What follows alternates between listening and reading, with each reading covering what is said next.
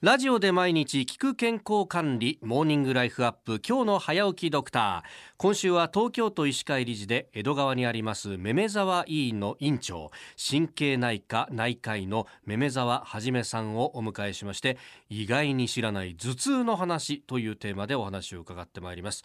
めめ沢先生おはようございます。おはようございます。よろしくお願いいたします。あの頭痛ってね結構多くの人が悩まされると思うんですけれどもただこれどういったものが頭痛と定義されるんですか？風邪ひいた時にも頭痛は起こります。でもそれはあくまでも一時的なもの。はい。慢性頭痛というのがありまして、ええー繰り返し繰り返し起こってくる頭痛。これをやはり我々は、あの治す別に治さなければいけない頭痛という形で捉えています。ああ、はい。確かにあのそれこそねお酒飲みすぎちゃった翌日とか頭痛いなって、そういうのは頭痛とは言わないと、微妙ですね。ただお酒飲み過ぎた後だけに変起こる片頭痛の方もいらっしゃいますし。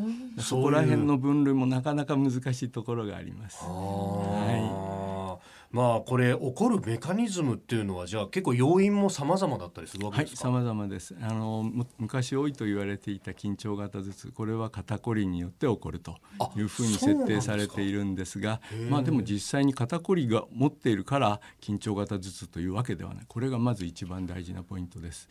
あの実は片頭痛っていう病気がありまして、これは脳の中の血管がはい三叉神経という神経に取りまとわれて、そして刺激が強まることによって起こる頭痛と言われています。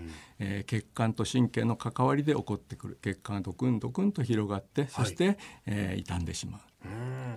これう僕の妻も結構よく頭が痛いってなるんですけど、ねえ新業アナウンサーもそうなたまに言うよね。んですよね。私もあの慢性的な片頭痛持ちでして、特にあの気圧の変化が激しいような日っていうのが本当に頭が痛くなったりですとか、はい。まっすぐ歩けないっていうことがあるんですけれど、実はそのめまい絡みの頭痛っていうのも片頭痛の一つの特徴なんですね。全くあの無関係というわけではなくめまいが関わってくる前庭神経という神経があります。それの核が実はその三叉神経という先ほど言った血管と絡んで痛みを起こすそちらの方の神経と非常に近い場所にあるのでお互い調子悪い時に足を引っ張り合うとそういう関係にあります、まあ、僕も頭痛持ちなんですが。えそうなんですか？ね。はい。へえ、え先生ご自身は頭痛出た時ってなんか治し方みたいなのあるんですか？大昔はもうそのまま寝ちゃってました。あ寝ちゃうと治る。はい。あの例えば小学校の時に頭痛がして保健室に行って寝ちゃう、